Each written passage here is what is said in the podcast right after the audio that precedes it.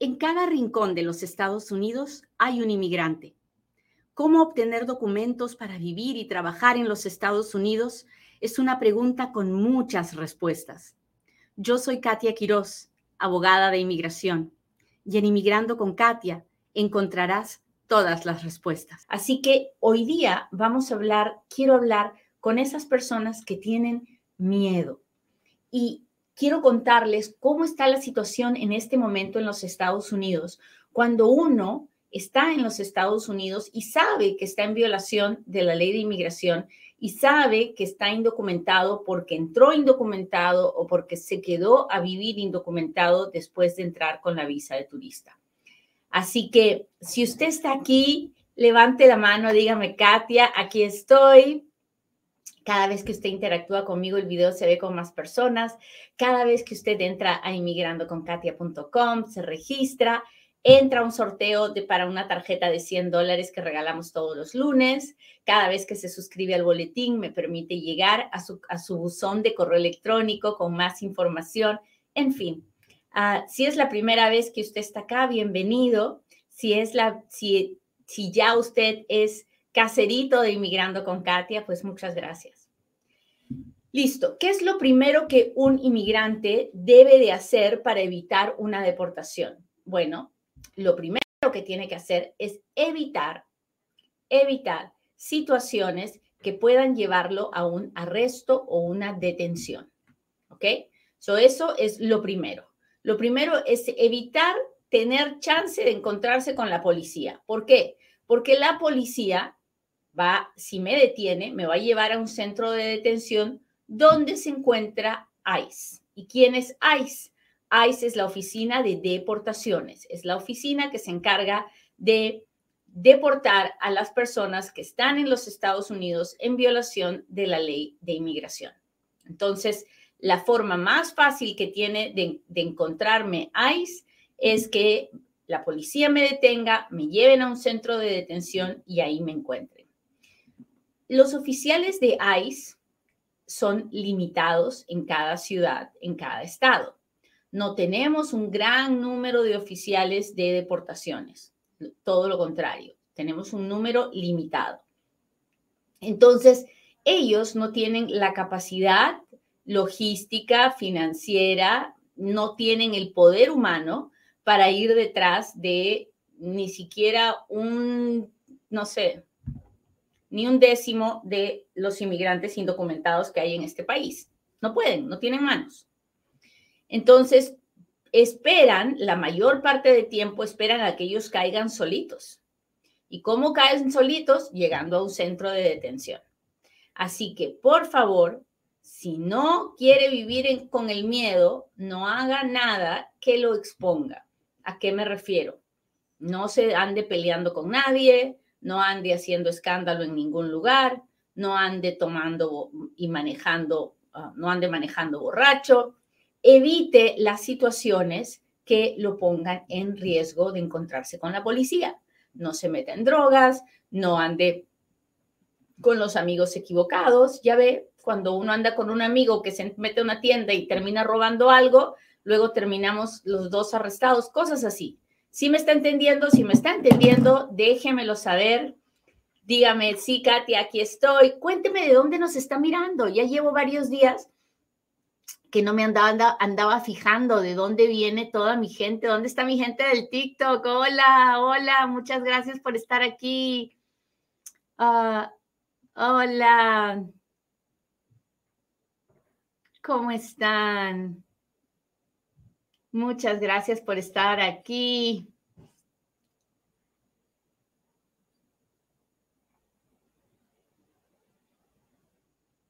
Muchas gracias, Kansas, California, Los Ángeles, México, Ecuador. Gracias por estar aquí. Mi gente, Washington, Kansas City.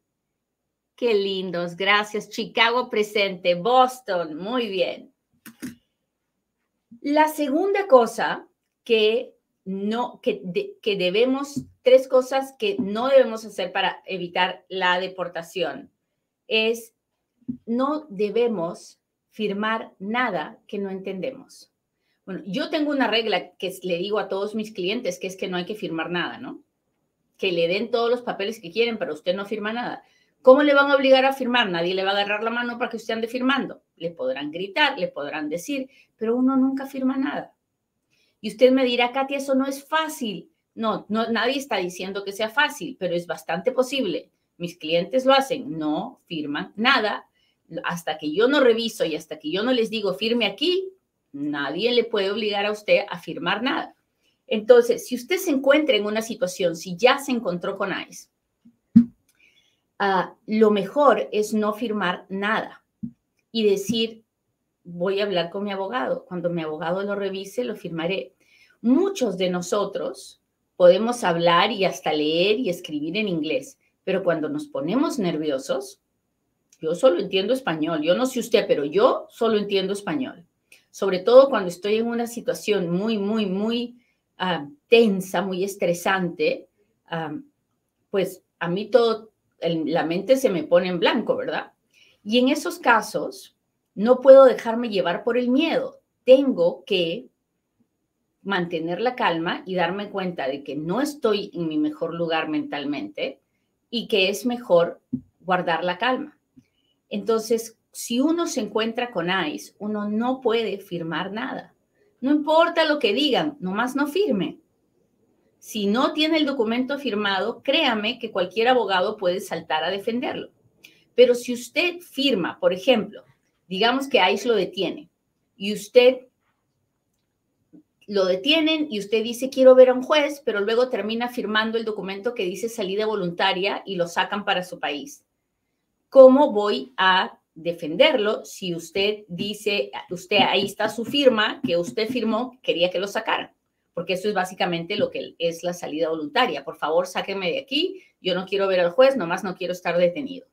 Y esa es, eso es un gran error, ya iba a decir una gran tarugada, ¿no? Pero es un gran error.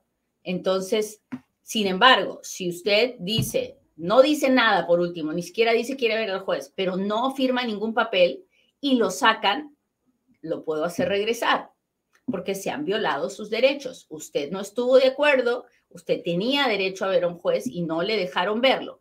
Esa es una situación completamente diferente. ¿Me está entendiendo lo que le estoy diciendo? Entonces, por su propio beneficio, por favor, no ande firmando nada. Espere. Yo sé que uno no quiere esperar cuando está detenido, uno quiere salir de la detención inmediatamente, pero no es lo más inteligente. No es lo más inteligente. Lo más inteligente es esperar a que venga alguien que conozca del tema y me diga cuáles son mis opciones, si es que tengo opciones. ¿Hasta ahí estamos claros? Hola Andrea, Francisco, Gladys, muchas gracias.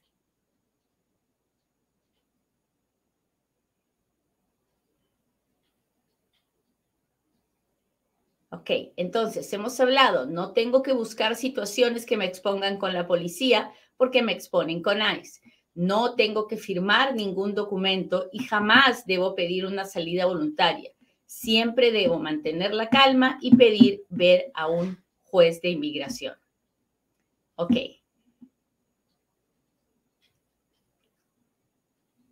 La otra cosa que es bien importante que usted sepa es que por ningún motivo puede usted tener documentos falsos en ningún lugar. Una de las cosas que hace que muchos inmigrantes se metan en problemas es que cargan con ellos documentos falsos. ¿Por qué? No, no me lo sé explicar, pero si usted sabe que, son papeles chuecos, usted no los puede llevar en su cartera. No los puede llevar en la billetera, la cartera, en el bolsillo. No, no puede. Y en su casa tampoco los puede guardar. No. ¿Por qué? Bueno, no los puede llevar consigo porque obviamente si usted está en cualquier situación en que le revisan lo que trae y le encuentran esos documentos, usted va a ser detenido por andar documentos falsos. Y eso es un gran problema para cualquier, para cualquier inmigrante. Ahora, ¿por qué en su casa no? Porque usted no sabe, Dios no lo permita, si usted está rentando una casa, llega un día ICE a su casa buscando a alguien más, termina entrando a su casa y añanándole y revisando todo en su casa. Encuentran esos documentos falsos y ahí no me la voy a acabar. Entonces, para evitar una deportación, uno siempre tiene que andar con la verdad.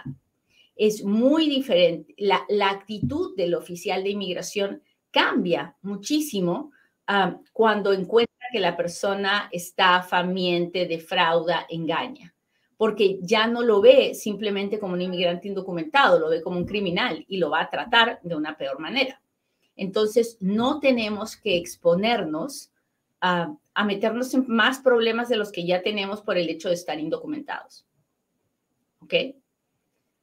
Entonces, tres cosas esenciales no me meto en problemas con la policía para no encontrarme con ICE. No firmo ningún documento ni pido salida voluntaria, jamás. Y no ando documentos falsos, chuecos, como usted le quiera llamar, ni en mi cuerpo, ni en mi cartera, ni en mi casa. ¿Hasta ahí estamos claros? Cuéntemelo todo.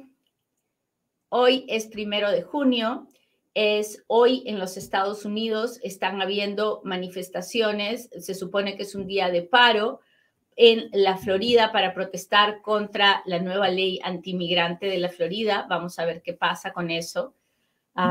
el éxodo de personas de la Florida hacia otros estados es grande, cada vez es mayor y es una pena, pero tenemos que ver qué es lo que va a pasar. Ya la Florida está empezando a sentir el golpe, por eso están manifestándose hoy día.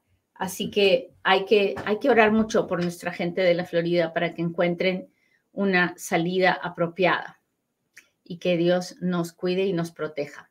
Muy bien, ahora sí, hágame sus preguntas porque ahora es cuando Katia responde.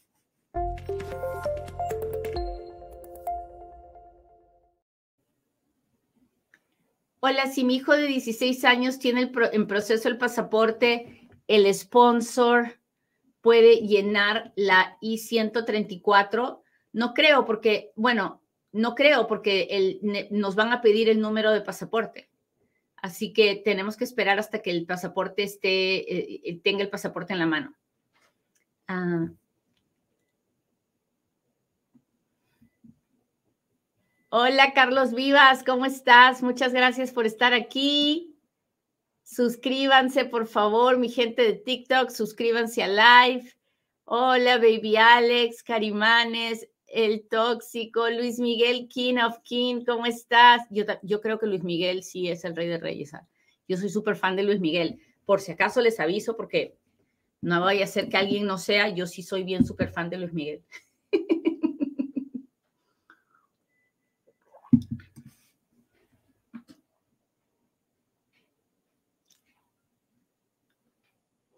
Hola, hola. Déjeme ver. Nick Santos dice, señora Katia, aquí estoy. Muchas gracias por estar aquí, Nick.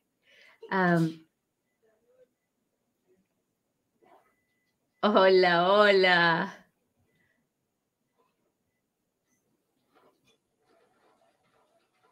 Hola, buen día. ¿Cómo pudiera dar, traer a mi hija? Estoy en proceso de asilo. ¿Hay alguna manera? Ah, no lo sé, tendría que hacerle muchas, pero muchas preguntas antes de poder decirle si hay alguna manera. Y generalmente cuando el asilo es aprobado, podemos traer a nuestros familiares que dejamos afuera. Dice, buenos días, hace poco fui a inmigración a dejar huellas, pero mi caso es sobre un perdón. En el proceso del perdón, lo normal, lo natural es que nos llamen a una entrevista de huellas para chequear nuestro récord criminal, es parte del proceso. Ahora nos toca esperar que Dios permita que no sea mucho, aunque los perdones están súper demorados. ¿Dónde está mi gente de... ¿Cómo están? Aurora, Castro nos mira desde Las Vegas. Yo vivo en Las Vegas, así que, y Moisés nos ve desde Carolina del Norte. Muchas gracias. Ah, tengo una hermana que es ciudadana, ella me puede pedir, yo estoy en México, estoy casada y tengo hijos, por supuesto, María. Las peticiones de hermanos son muy lentas, demoran como 20 o más años en convertirse en un green card, pero si, si yo fuera usted, yo lo haría, haría la petición familiar, a mí no me importa cuánto se demoren, creo que siempre es importante tener esa petición, porque hoy día puede ser que se demore 20 años, mañana no sabemos si va a ser más o va a ser menos, así que hágalo. Ah, Julio dice, quiero visitar a mis familiares, ¿qué tipo de visa puedo tramitar? Somos servidores públicos. Tiene que pedir una visa de turista, es la única que puede pedir si quiere venir de visita. Vale, Alex dice, saludos desde Venezuela. Hola. Alguien que está dentro de Estados Unidos tiene salida voluntaria, ¿puede ajustar estatus bajo petición de esposo ciudadano aplicando un perdón? No. No, si la salida voluntaria es de un juez y la persona no ha salido, está en violación de una orden de deportación, está en un lío bien grande. Esa persona tiene que hablar con un abogado de inmigración en persona para ver si se puede reabrir ese proceso de deportación, para ver si la persona puede hacer algo. Ah, pero así, con un perdón, no, no existe. Ah, abogada, si a mi hijo lo regresaron en el aeropuerto y le dieron de cinco años, puede apelar para bajar el tiempo. cuando a uno regresan del aeropuerto y le dan ese castigo es porque lo han deportado, le han dado una remoción expedita. Entonces, uno puede a, tratar de pedir una visa de turista con un perdón, pero lo más probable es que no vaya a llegar a ningún lado dígale a su hijo que por cinco años no se acerque y que viaje a otro país, otras cosas, que pruebe que su intención no es a trabajar o a vivir nada de eso.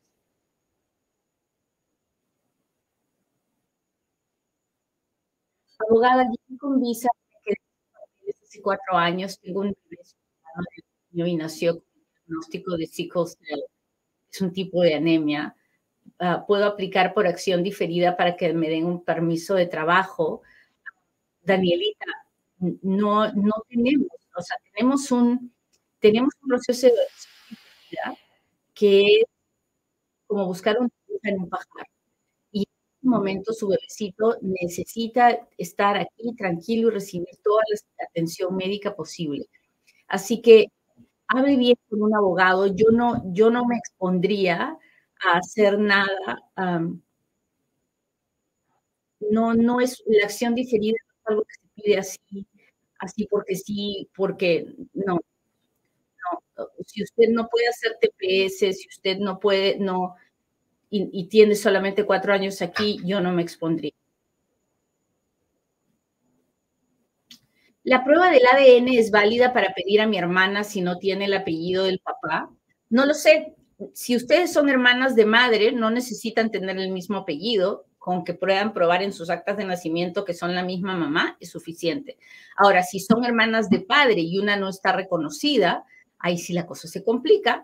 Uh, que revisar la legitimización del país para poder decir, para enfrentar la situación. Tienen que hablar con un abogado Uh, Déjeme ver. ¿Se necesitan los certificados de matrimonio y divorcio para una petición por matrimonio? Por supuesto. Usted tiene que demostrar que su matrimonio es legal. Y para eso, si es que la persona estuvo casada anteriormente con otra persona, tiene que demostrar que cuando que se divorció antes de casarse. Así que se tienen que presentar todos los divorcios y el acta de matrimonio actual. Una vez tuve una clienta que había tenido siete matrimonios, así que me tocó buscar seis eh, decretos de divorcio. sí, así como lo oye. Yo con uno, yo ya creo que quedé curada, yo no vuelvo a hacer eso, pero hay gente que cree en el amor y que lo vuelve a hacer. Ah, buenos días, Katia, ¿cómo la contacto? Pues yo trabajo para una firma que se llama GWP Immigration Law y es una firma nacional y pues si un día usted me quiere buscar, puede buscarme por ahí. Yo no ando ofreciendo mis servicios porque la intención de Inmigrando con Katia es la de servir, de dar información pero tengo que decirle dónde trabajo porque hay muchas en las redes sociales, hay gente que se hace pasar por mí para tratar de sacarle dinero, así que usted no les crea, yo no ando ofreciendo mis servicios. Si usted me quiere buscar, usted lo puede hacer, pero yo no vendo nada. Hola, hola. Déjeme ver otra pregunta. Quisiera saber si mi hijo menor tiene que hacer algún perdón por entrar ilegal. No lo sé, Fanny, depende de muchos factores, depende de en qué situación está, si va a salir, si no va a salir. Ah, tendría que hacerle muchas preguntas para contestarle con la información que me ha dado, no le puedo decir. ¿Qué pasa si estamos en proceso de arreglar y nos agarra la inmigración? Qué buena pregunta.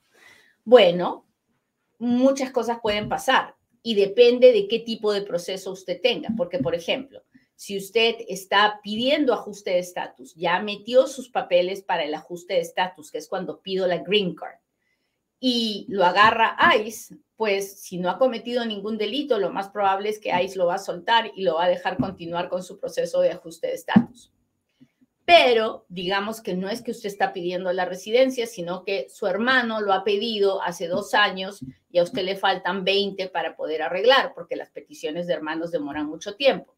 En ese caso, el oficial de ICE lo va a detener y lo va a poner en proceso de deportación y lo va a mandar a ver al juez. Y si, y si usted no tiene nada que pedirle al juez o si el juez le niega lo que usted le pida, lo van a deportar igualito y usted va a tener que esperar en su país hasta que la petición del hermano se convierta en un green card.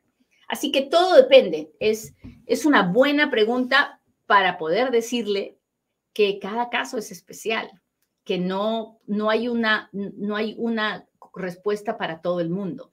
Y eso es difícil de entender, sobre todo para nosotros, los inmigrantes latinos, que queremos que nos resuelvan ya, ya. No se puede, no se puede porque cada historia, cada vida es especial y de lo que, de lo que nos haya pasado depende cómo sea que nos enfrentemos a la ley. A ver, déjeme ver. Mi hijo puede pedir a su padrastro con TPS. Su hijo puede pedir a su padrastro con TPS, sin TPS, indocumentado, con papeles, como sea. El asunto aquí no es si el, hijastro puede pedir al padrastro.